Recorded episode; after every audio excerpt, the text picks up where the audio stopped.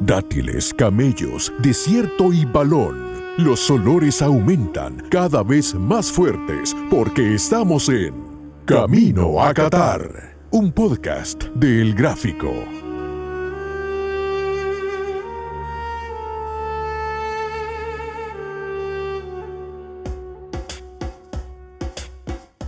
Muy buenas, bienvenidos de nuevo a Camino a Qatar. Qué gusto que nos acompañen, porque el Mundial está cada día más cerca y cada día calienta más el ambiente y cada día los equipos se ilusionan más con un gol, con un triunfo, con pasada de ronda e incluso con la Copa de la FIFA. Los saluda Rodrigo Arias y me acompañan como siempre Claudio Martínez y Bruno Porcio. Bruno, ¿cómo estás? Muy bien, Rodrigo. Para mí siempre es un gusto estar con ustedes dos acá en la mesa y por supuesto con toda la gente que escucha los podcasts. Nos acercamos, estamos a qué? A menos de un mes de que inicie la Copa del Mundo. Qué emoción.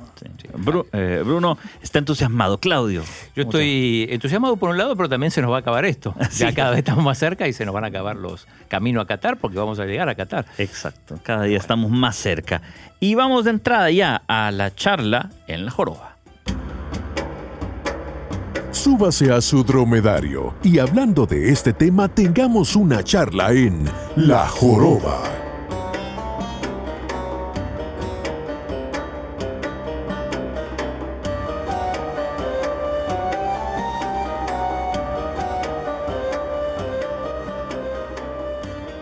Qué bueno que están con nosotros. Estamos en Charla en la Joroba porque Qatar 2022 lo vamos a vivir y lo vamos a vivir en este exótico mes de noviembre, noviembre y diciembre. La mayoría de colegios en El Salvador van a estar libres, van a, van a poder ver por fin Qatar un mundial en casa. Eh, muchos de los aficionados tendrán, encontrarán otras maneras de verlo y de disfrutarlo. Pero también como ver el mundial es una tradición, también lo que rodea el mundial es una tradición, coleccionar el álbum, tener las tarjetas. Y otra parte del folclore del mundial son las cábalas. Las cábalas, aquello que nos hace eh, armar una historia llena de casualidades que nos lleven a destinos deseados. Ah, hace un par de días en, Argentina, una cervecería eh, lanzó una publicidad muy creativa, me parece muy bonita donde habla cómo en Argentina quieren relacionar el año 86, la última vez que ganaron un mundial, con el año 2022. Y hablaron de, eh, por ejemplo, el único mundial donde llegó Canadá fue el 86 y este es el segundo mundial de Canadá. Siempre buscamos eh, cábalas que nos ayuden a creer un poco más. Vamos a repasar algunas de ellas en esta. ¿Ustedes recuerdan, Claudio Bruno, alguna cábala que les haya o, que les haya hecho la historia mucho más bonita de un mundial? Bueno, en Argentina esa publicidad tiene, tiene mucho trasfondo porque yo no conozco país que sea más cabulero que, Argentina, en el sentido que, eh, y sobre todo en los mundiales, pero también pasa con los equipos en partidos importantes, que eh, si se ganó un partido y estaban viendo en un, en un sofá o en un sillón cuatro, eh, se repite la misma alineación, con la misma ropa. Eh, lo vemos también mucho en, bueno, Carlos Vilardo, por ejemplo, campeón del mundo con Argentina, era, eh, era muy, eh, muy afín a las cábalas, era capaz de hacer cualquier cosa. Eh, si había ganado con, tal saco, no se lo sacaba más. El Cholo Simeone también con, su famoso saco, algunos con camisa. Eh, entonces eso es muy de Argentina, eh, por eso la, publicidad es muy, muy argentina además, más allá de que se puede ver en todas partes.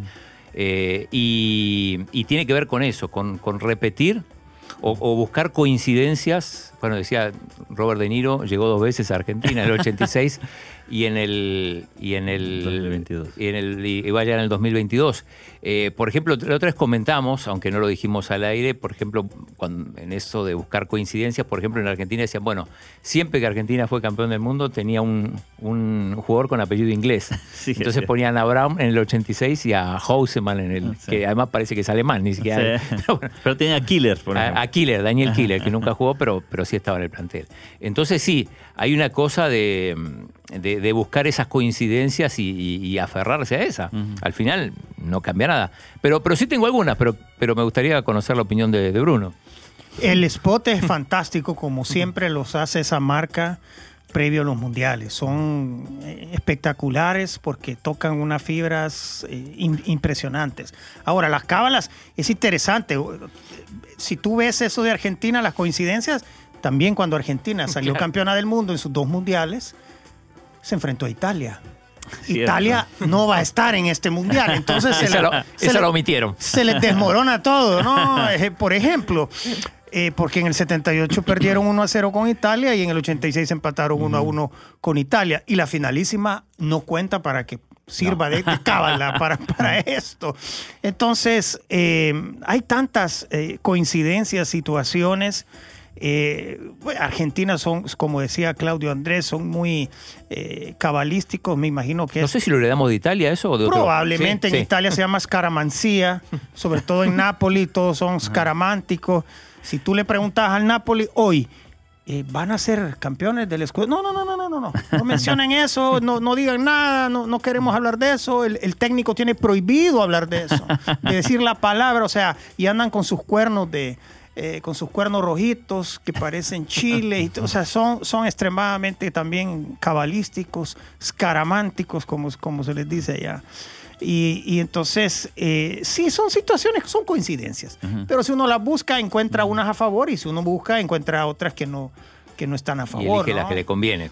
Elige, elige la, la- la que le conviene, ¿no? Y, y no hay ningún problema. Es parte de la, es parte de la, de la capacidad de, de análisis que puede haber dentro de, una, de un grupo creativo, de una agencia de publicidad, para poder eh, emitir una, una- una pauta tan, tan interesante.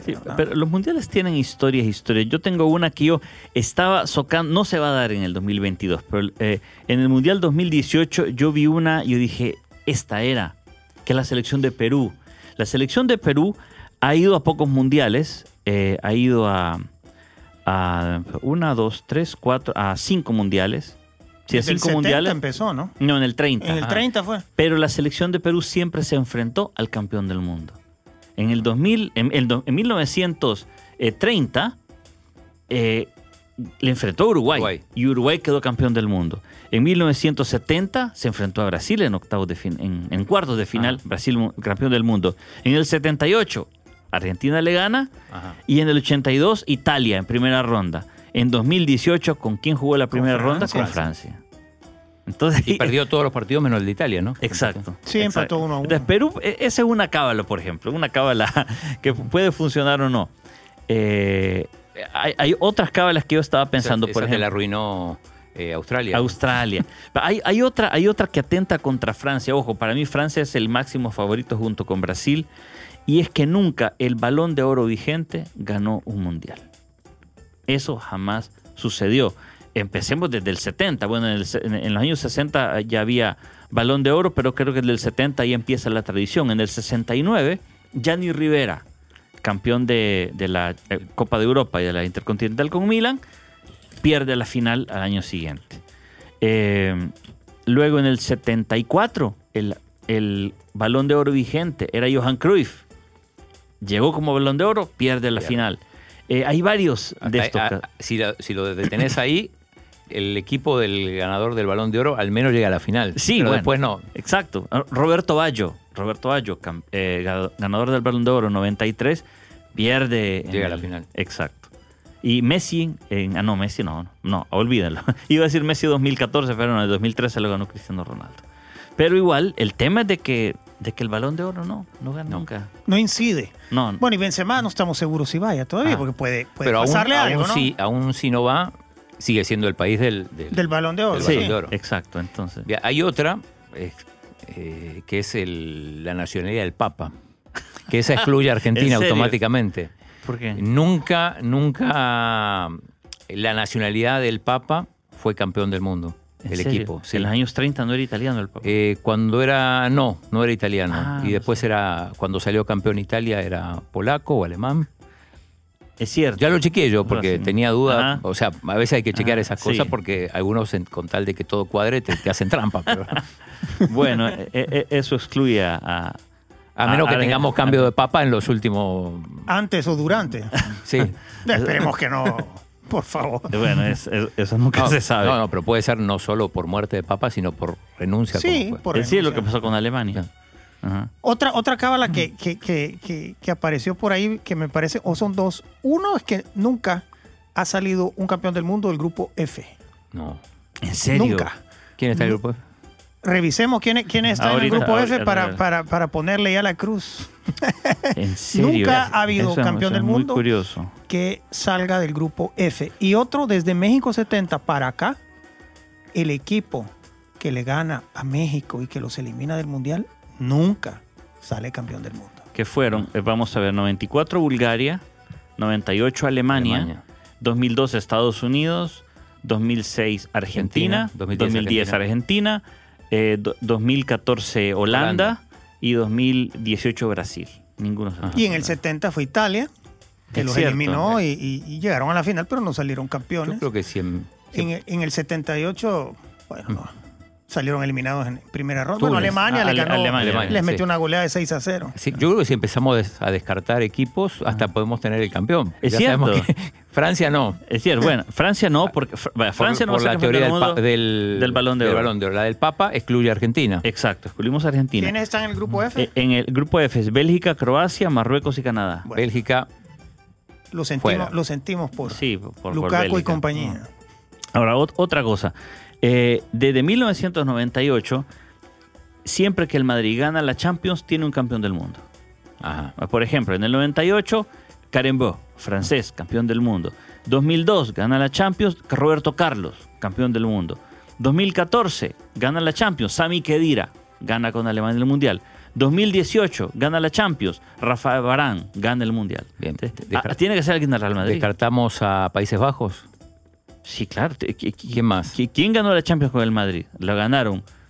Eh, no. Francia no, porque está descartado por, Por otra cosa. Baja por otra cosa. Italianos, Eh, en, en el Real Madrid está, bueno, hay españoles. españoles. eh, está Modric, no, porque eh, el croata ya, a Croacia la descartamos.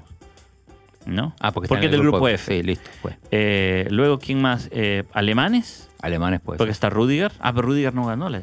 O sí, sí, no, no la ganó. No ganó la Champions. No, No, ent- llegó después. la ganó con el Chelsea. Ex- ah, sí. Sí, pero el- No, con el Real Madrid, tiene que ser no. este año. No, llegó después. sí. Entonces, bueno, también Courtois queda descartado. Brasileños sí. Brasil, porque está militado. Y No. Vinicius igual. Y Vinicius y Vinicius y Rodrigo. Rodrigo. y Exa Valverde, Uruguay. Uruguay. Uruguay. Ur- Uruguay no está descartado entonces. Eh, por esta teoría no. Por ninguna cábala. Uruguay Mm. no tiene ninguna cábala en contra. Bueno, Su fútbol. que hace, que hace más de 70 años. Bueno, bueno, pero entonces, entonces yo digo que es entre España y, y- y Brasil. Ah, pero España y Brasil se enfrentan en los cuartos de final. Ah, pues uno de esos dos. Podría ser o no. Ese grupo de España no lo des por, por fijo quién va primero y quién va segundo, quién va a pasar. Claro, porque es Porque pueden haber España, sorpresas. Alemania, Japón y Costa Rica. Ese es el grupo de Cuidado. España. Eh, yo tengo otra que Ah. no excluye no excluye equipos, sino al contrario, da unas pistas de quién podría ser el campeón. Ajá. Eh, dice, David Villa fue goleador de la Euro 2018, 2008 Ujú. y en el 2010 España salió campeón, o sea, el, sí. el país del goleador de la Euro. Eh, en el 2000 la Euro 2012, el, uno de los goleadores, máximos goleadores, fue compartido, fue Mario Gómez, alemán, y Alemania en el 2014 salió campeón. Salió campeón. ¿Con Mario Gómez o no? ¿O No, lo, ya no lo llevaron. No, lo llevaron, pero igual, pero era parte de la camada. Eh, la Euro 2016, el goleador fue Griezmann. Ahí en el está, 2018, Francia fue campeón, con Griezmann. Sí. CR7 fue goleador en la Euro 2020. Ujú. Portugal campeón en el 2022. Es probable. Bueno, también fue Patrick Schick eh, junto con Cristiano Claro, Ronaldo, pero. República Checa no fue. la Ya no fue. ya. Ahora, yo te tengo otra. Interesante. El equipo que está primero en el ranking FIFA no sale campeón del mundo. Es cierto. Brasil. Brasil. Entonces, exclu- Es el primero ranking a. Brasil. Uy, entonces al final va a salir campeón. Canadá va, va a salir campeón, algo así. Bueno. no, pero creo que Portugal ahorita, ahorita tiene todas las de ganar. O otra cosa, el campeón de América creo que nunca ganó la- el Mundial, ¿no? Creo que también. El campeón de América. la Copa América. De la Copa América. De la Copa América. Sí, creo que nunca. Puede ser. Es de revisar. Voy a revisar quién ganó la Y Copa hay, América. hay que excluir un montón 29. de un montón de, de equipos cuyos seleccionadores son extranjeros. Sí, porque solo la han ganado. Solo han ganado técnicos nacionales. Exacto. Sí, nunca nadie, un técnico extranjero ha ganado Ahí a una Copa del Mundo con otra selección que... Ah, yo creo que hay un tecnicismo ahí que se puede, de lo que se puede dudar. ¿Por qué? A ver, ¿Por qué? Porque Helmut Schön, que ganó la Copa del Mundo con Alemania, ¿qué nacionalidad? él, él nació en Alemania Democrática. Bah. Él, ganó, él nació en Dresden. Ah, sí, pero jugó, eh, su, su selección jugó ese mundial. Exacto, por eso te digo. Y, y de hecho O sea, perdió con su selección. Técnicamente, Helmut Schön era un extranjero. Él nació en Dresden. ¿Pero en qué año? En el año, bueno, sí. ¿Ya estaba bajo la cortina de hierro o seguía No, siendo no, no, Alemania? no, no. era Alemania, Alemania. Ah, bueno, entonces... Era, nació en Alemania. No era de la Alemania del Bueno, Este. pero... Después... Pero le digo, eh, eh, eh, uno puede torcer ahí él. Bueno, también la otra que podemos hacer es, eh, nunca un equipo africano ha sido campeón del mundo. Con Exacto. lo cual, quitamos a todos A los... Senegal, que a mí me parece que es un, un, un- un- un gran, un gran- un gran equipo. Bueno, Argentina tiene una cábala también a su favor. Las, tres- las dos veces que ha salido campeón del mundo tiene un DT con apellido italiano. Menotti, Bilardo, Bilardo y ahora eh, ah, Scaloni. Sí. Y San Paoli. No, San Pauli no, fíjate que no se dé. San Pauli es poder tener apellido italiano, pero lo que menos parece es. Bueno, por algunas veces sí. Basile, bien, Basile, Basile, Basile, sí. sí. Sí, pero bueno, no, no lo hizo. Aquí está, mira, Peruccelli. la Copa América del año 29 la ganó Argentina. O sea, Uruguay no llega como campeón de América. El campeón de Y en el 57 En el fue la Copa América que ganó Argentina. No Sí, sé si hubo una después. Sí, sí. Ah, bueno, antes. Eh, Pelé nunca ganó la Copa América. nunca ganó. No. Y Maradona tampoco. Maradona tampoco ganó la Copa América. O sea, ya ha habido ganadores del Mundial y Copa América, como Cafú, como Ajá. todos esos brasileños del 2002. Pero, pero antes, digamos, cuando Brasil gana el 94, el campeón de América era Argentina. Y cuando gana el 2002 era Colombia. Ajá, que ganó en el 2001. Exacto. Entonces, bueno, para mí eso descarta Argentina. Sería interesante buscar Y la del Papa. si los, si los goleadores de la Champions se convierten en goleadores del Mundial al- No. al- a la siguiente temporada. No, por- me parece que no, porque la mayoría de los años los goleadores han sido Messi y Cristiano y Sí. después nunca han sido goleadores de... O sea, En han- los- en han- los mundiales han sí, o han hecho pocos goles. Sí, ¿quién ha sido los goleadores de los mundiales? El pasado fue Harry Kane, Ajá. que nunca trascendió mucho en Champions. En el 2014 fue, fue James, James Rodríguez. Que tampoco trascendió en Champions. En el 2010 fue Thomas Müller, que nunca ha ganado, eh, nunca ha ganado campeón goleador en Champions. 2006 el goleador fue... eh, ¿Quién fue en 2006? Klose. Close. Klose, Sí, ¿no? Sí, sí. Con, con cinco goles. ¿A dónde? En, en- en En Alemania, Alemania. 2006. Sí, Sí, sí. tampoco. En el 2002 Ronaldo con ocho goles. Tampoco ganó en Champions. Nunca ganó la Champions. Ronaldo. No, no, nunca ganó. Y en el 2098 fue Zucker, el goleador. Labor Zucker. Tampoco en la Champions. Y 94 el goleador fue. Fueron, compartieron Salenko con. A Salenko, con, sí quiso. Con Stoico. Con Stoichkov. Y, eh, y no. y no se da, no se da esa. Sí. O sea que Benzema está tranquilo. Sí, pero Benzema lo excluye el balón. de Lo oro. excluye el balón de oro. Sí va. Mm. ¿Hay alguna regla que... o alguna ley que excluya a España? Eh, Digo, porque vamos descartando a la mayoría. Aparte de y- Luis Enrique. Como dicen ellos, pues, porque No, ellos- pero a vos te gusta Luis Enrique. A mí sí, a mí sí. A mí me gusta porque tiene carácter, tiene, tiene visión y se enfrenta a esa prensa extraña, rara y, y- y tendenciosa, pendenciera que hay en, en España. A mí me, me gusta, me gusta la, la testarudez. Ahora, le puede costar caro, pues eso sí, pero, Mm. pero, pero sí me agrada esa, esa forma de ser de él y me parece muy buen técnico porque el Barça lo hizo jugar muy bien. Sí. Vamos Sí, a ver. vamos a ver. No sabemos si es tan cabulero. No sabes si, por ejemplo, Scaloni tiene alguna.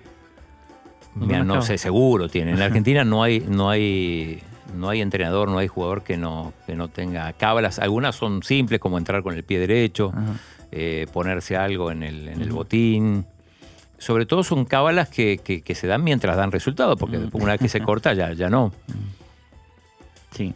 Eh, yo vi, vi una, vi una hoy en la mañana en, en Twitter, decía de que, de que en el 86, eh, voy a dar una cifra que no es precisa, pero dice, en el 86 Argentina le gana 7-2 a Israel, eh, como digamos 25 días antes del Mundial, con Maradona.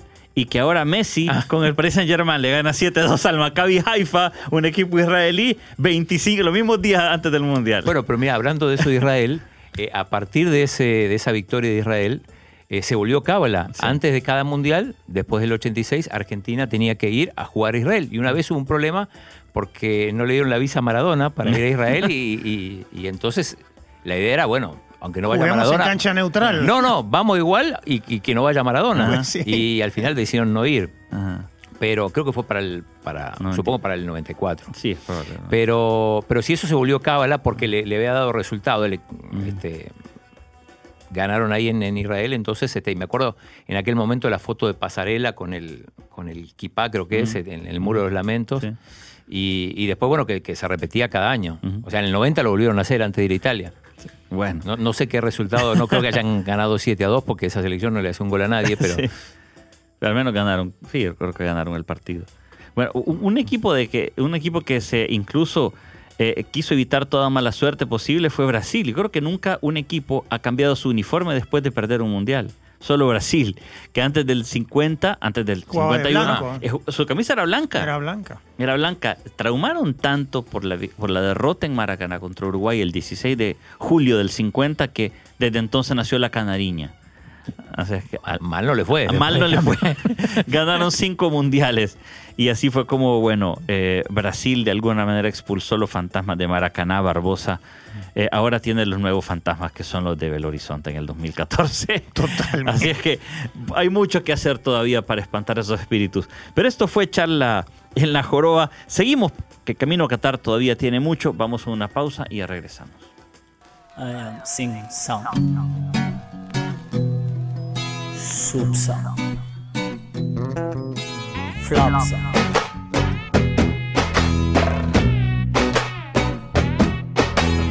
அது கொலவெறி கொலவெறி கொலவெறி டே அது கொலவெறி கொலவெறி கொலவெறி டே rhythm correct அது கொலவெறி கொலவெறி கொலவெறி டே மெயின்டைன் ப்ளீஸ் அது மாதிரி அடி. டிஸ்டன்ஸில் மூணு மூணு மூணு colour white white background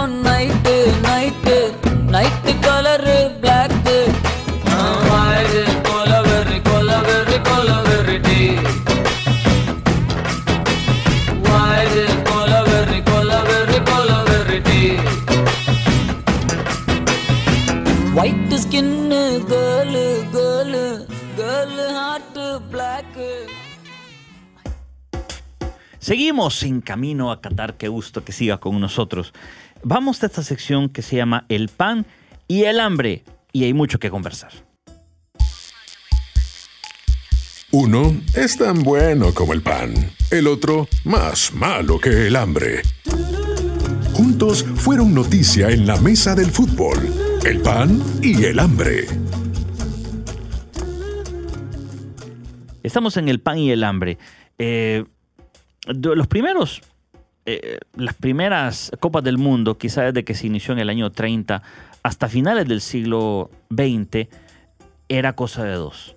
Era tema de Sudamérica, Europa. Por alguna razón, el, el centro de las virtudes futbolísticas se concentraron en Europa y en Sudamérica. Otros equipos, otras selecciones, otras regiones han hecho mucho, han invertido dinero, han querido igualar eso, pero no ha sido posible hasta ahora. Eh, sin embargo, me parece que desde hace 20 años Europa también ha dado un paso adelante y Sudamérica eh, no ha podido agarrar ese, ese ritmo.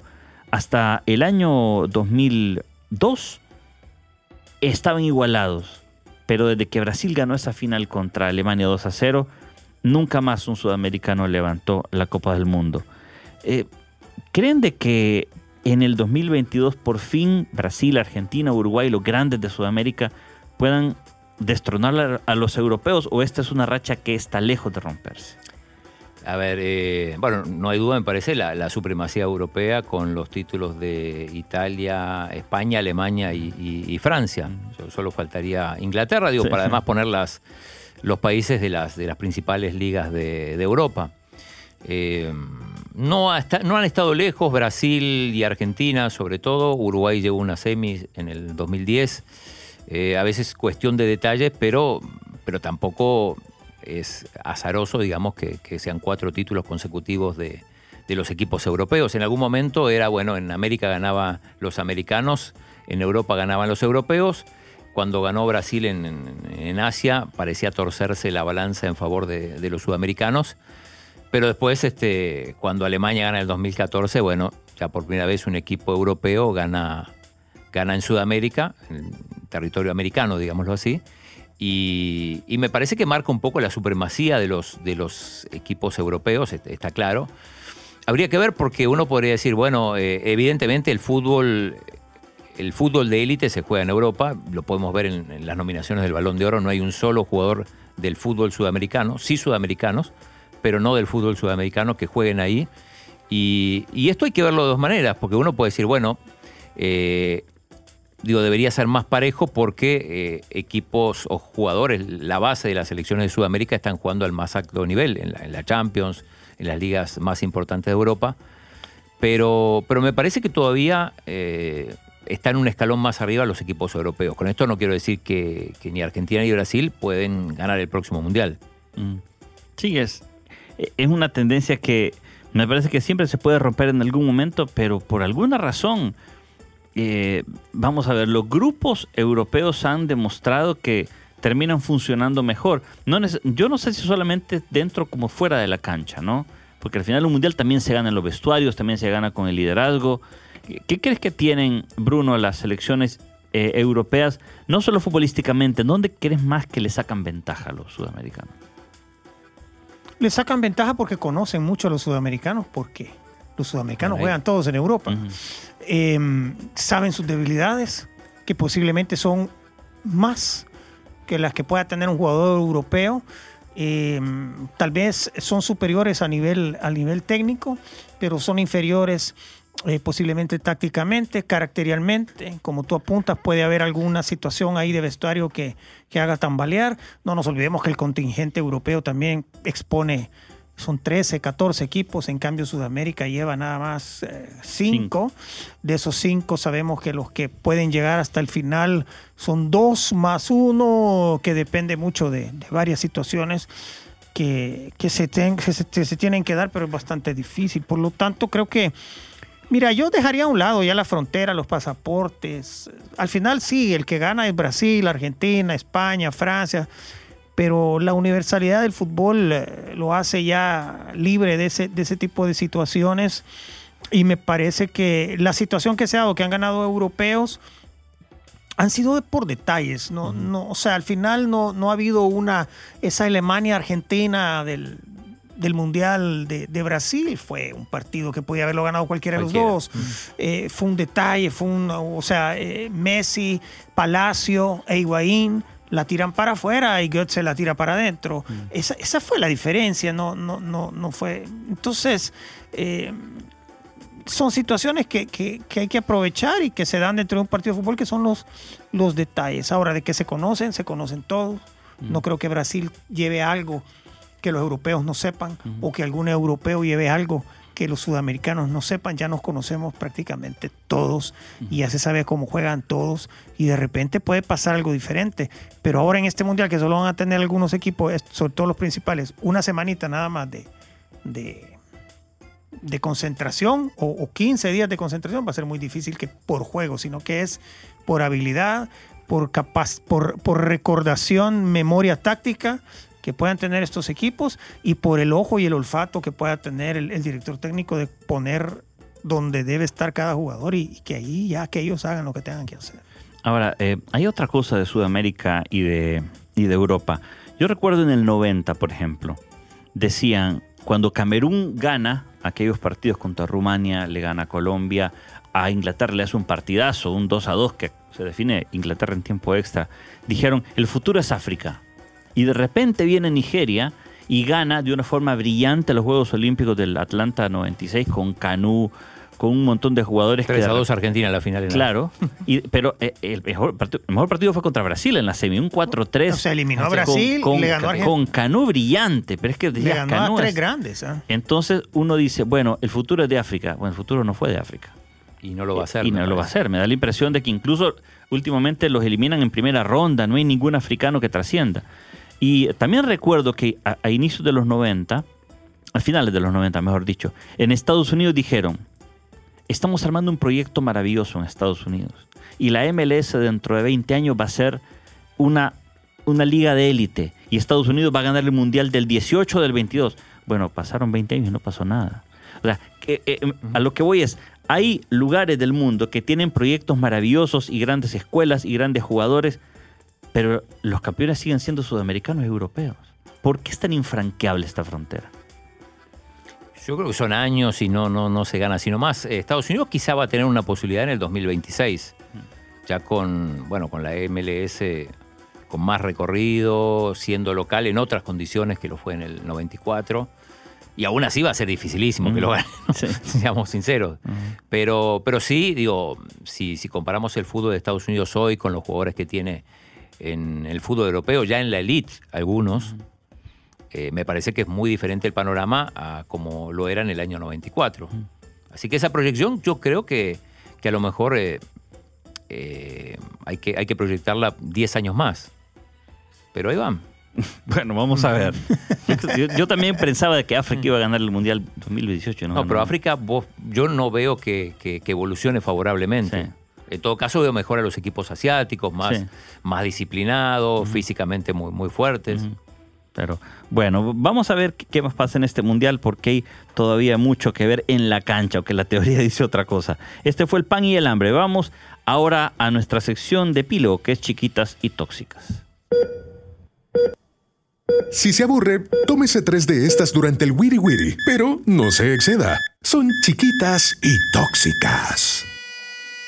Vamos a chiquitas y tóxicas. Tres noticias que, que nos hablan del mundial también, desde otra perspectiva, un poquito más picante. El emir de Qatar, eh, también bin Hamad Al Thani, eh, aseguró este martes que desde que su país fue elegido para albergar el mundial, se ha visto sometido a una campaña en contra sin precedentes, en la que, a la que ningún país anfitrión se ha enfrentado. Eh, es cierto, ha habido muchos detractores, incluso vemos en Europa, en París no se van a hacer ninguna, eh, ninguna fanfest en las calles, gente como Cantona dice que no va a haber el Mundial, pero ¿es cierto de que ha sido la sede más atacada o ha habido otras? Yo me acuerdo que Argentina 78 Sí. no, no, no, era un, no fue un jardín de rosas la previa. ¿O sí, Claudio Andrés? Eh, No. Sí, yo era, era muy chico, pero, pero sí, era, había mucho, mucho reclamo por el tema de los derechos humanos, Sobre todo desde una Europa, dictadura ¿no? militar.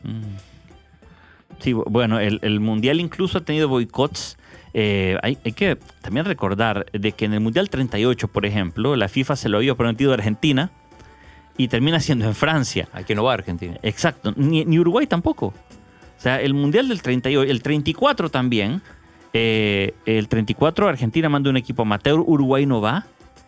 O sea, el Mundial ha tenido también peleas eh, y sedes que han sido polémicas y se- sedes que han sido controversiales. Pero ¿creen que esto es exagerado, las quejas del, del Emir? Quizá por la exposición que tenemos hoy, que no la teníamos ni en el 38 ni en el 78, eh, probablemente sí. Para mí hay dos motivos. Primero, la manera en que Qatar gana, gana la sede, Mm.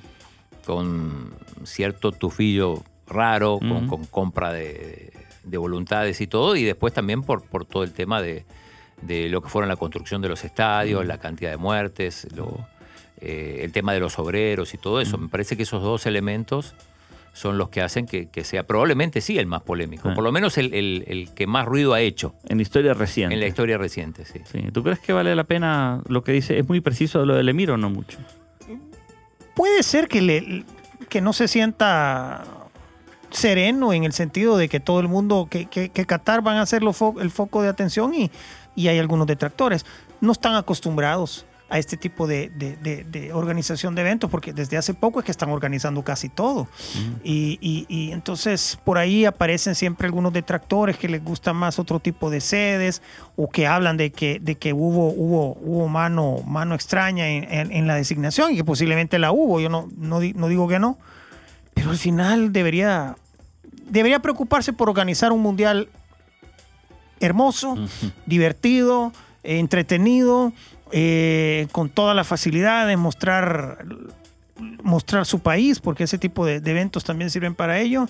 Y lo que diga Cantona, lo que diga lo que diga Dinamarca con su camiseta ahí, no sé qué, lo que digan los que lleven la, la vincha de capitán del arco iris y lo que digan, eso le tendría que valer eh, bastante a, a Tamim bin Hamad el Tani, porque a él, él, lo que él va a organizar y lo que su país y lo que su- en lo que su tierra se va a dar trasciende mucho más cualquier tipo de situaciones eh, y comentarios adversos que siempre van a salir algunos a decir que no. Pero hasta el momento yo no veo ninguna selección que haya dicho no voy por esa situación. Es Ahí van todas. Ahí han recibido sus ocho y pico de millones que les dan por clasificar Exacto. y van en busca de eh, ganar más premios y ganan partidos y avanzan de ese. Entonces, si no les gusta, que no vayan. Pero si van, que, se, que vayan con, con la boca callada, pienso yo. ¿no? Voy a contar una anécdota que pasó eh, en el año 2000, 2001, en la Copa América de Colombia. Claro.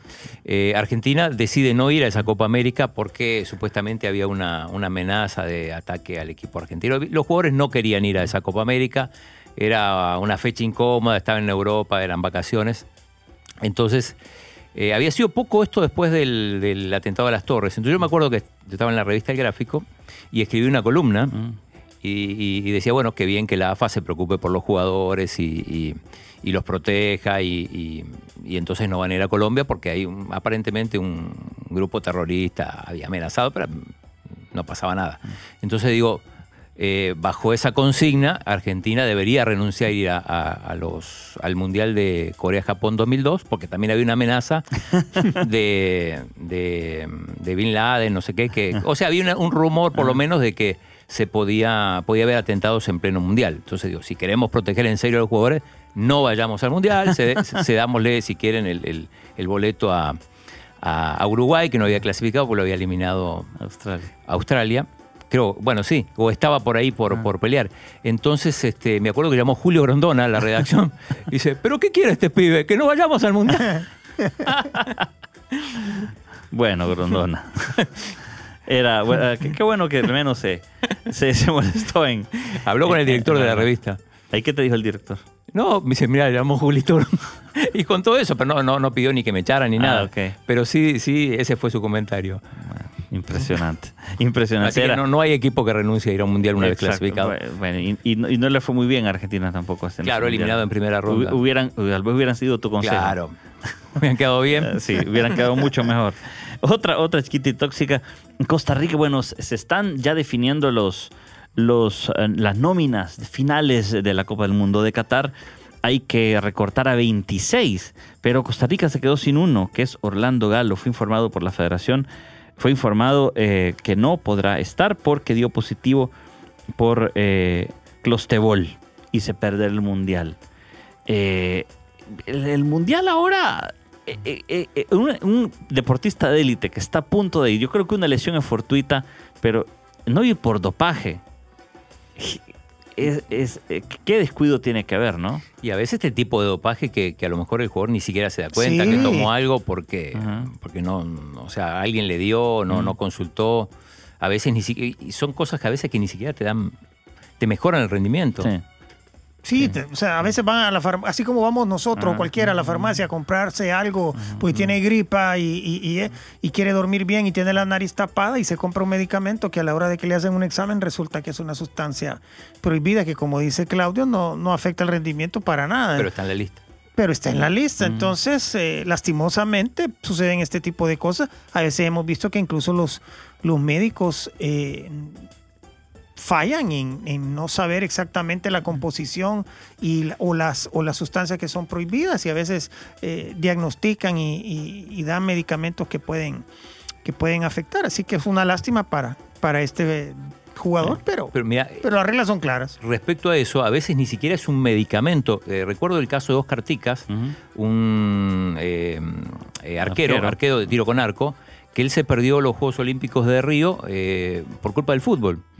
Estaba jugando al fútbol en una cancha de grama sintética, se raspó la rodilla y, y no sé quién le dijo, te voy a poner un, algo Una- para que cicatrice. Una cremita. Una cremita. Esa cremita le hizo que no fuera a los Juegos Olímpicos, que eran sus primeros y únicos, porque, y además lo sancionaron, estuvo como dos años sin volver a practicar eh, tiro con arco, eh, ya nunca más fue eh, sujeto a, a beca, todo por, por una tontería, él, él Sí. ni pensó que iba a hacer Claro. eso. Bueno, ese, ese es lo que te puede pasar a un atleta de alto rendimiento. Y la última, el Shakhtar Donetsk, el eh, club ucraniano que juega Champions, le pidió a FIFA que expulse del Mundial a Irán y que lo reemplace con Ucrania. Esto es porque eh, considera que el gobierno de Irán tiene que ver, eh, tiene que tener un protagonismo, tiene un protagonismo en el conflicto entre Ucrania y Rusia. Eh, bueno, Bueno, que, que Irán tiene protagonismo, que está envuelto en el tema guerras y todo, es cierto. Ahora, digo, Siempre ha estado involucrado en cualquier guerra que hay en el. pues, si no eh, Estados Unidos no podría haber ido a ningún Sí, mundial. Sí. sí, No, no, no va a prosperar. Estoy Sí. menos a, a un par de semanas de que empiece el mundial. a menos que... Tiene cero posibilidades de cero que- posibilidades. Sí, no, yo creo que Ucrania en estos momentos está en el favor de todos eh, y, y queremos que dar un poquito más para que tengan alegría, pero, pero tampoco esto no, no creo que llegue a, a- a más. Y además, si fuera, no fuera, si, si debiese ser así, no es un tema. ¿Y por qué Ucrania y no otro país, además? Sí, pero y además es un tema que creo que Irán tiene más, tiene, es un tema de derechos humanos hacia la mujer y todo eso, y no tanto que le esté enviando drones a, a Putin cuando hay otros países que le están enviando a, a- su rival un montón de armamento también. Entonces, Sí, es- el tema, el tema de la, de la mujer, sí, por ahí puede haber algo, pero no creo que, que llegue Sí, a más. y el Mundial de Fútbol creo que es un megáfono tan grande que todos quieren aparecer. Y todos Sí. quieren utilizarlo y todos quieren que en el Mundial se grite por, por una u otra causa. Pero es, Es es- cuando en el mundial hay que gritar gol. Exacto. Nada más. exacto. Na- ni, ni, ni arcoíris, ni, ni días nublados, ni, ni, ni máscaras de, de- de- nada, ni, ni lo que gritan los mexicanos, nada, gritemos gol. Ok, bueno. Así cerramos las chiquitas y tóxicas y esta edición de Camino a Qatar. Un gusto que hayan estado con nosotros. Gracias, Claudio. Hasta la próxima. Gracias, Bruno. Chao, chao, nos vemos. Nos vemos el próximo Camino a Qatar. Más olores, más desierto y más fútbol. En otra emisión de Camino a Qatar.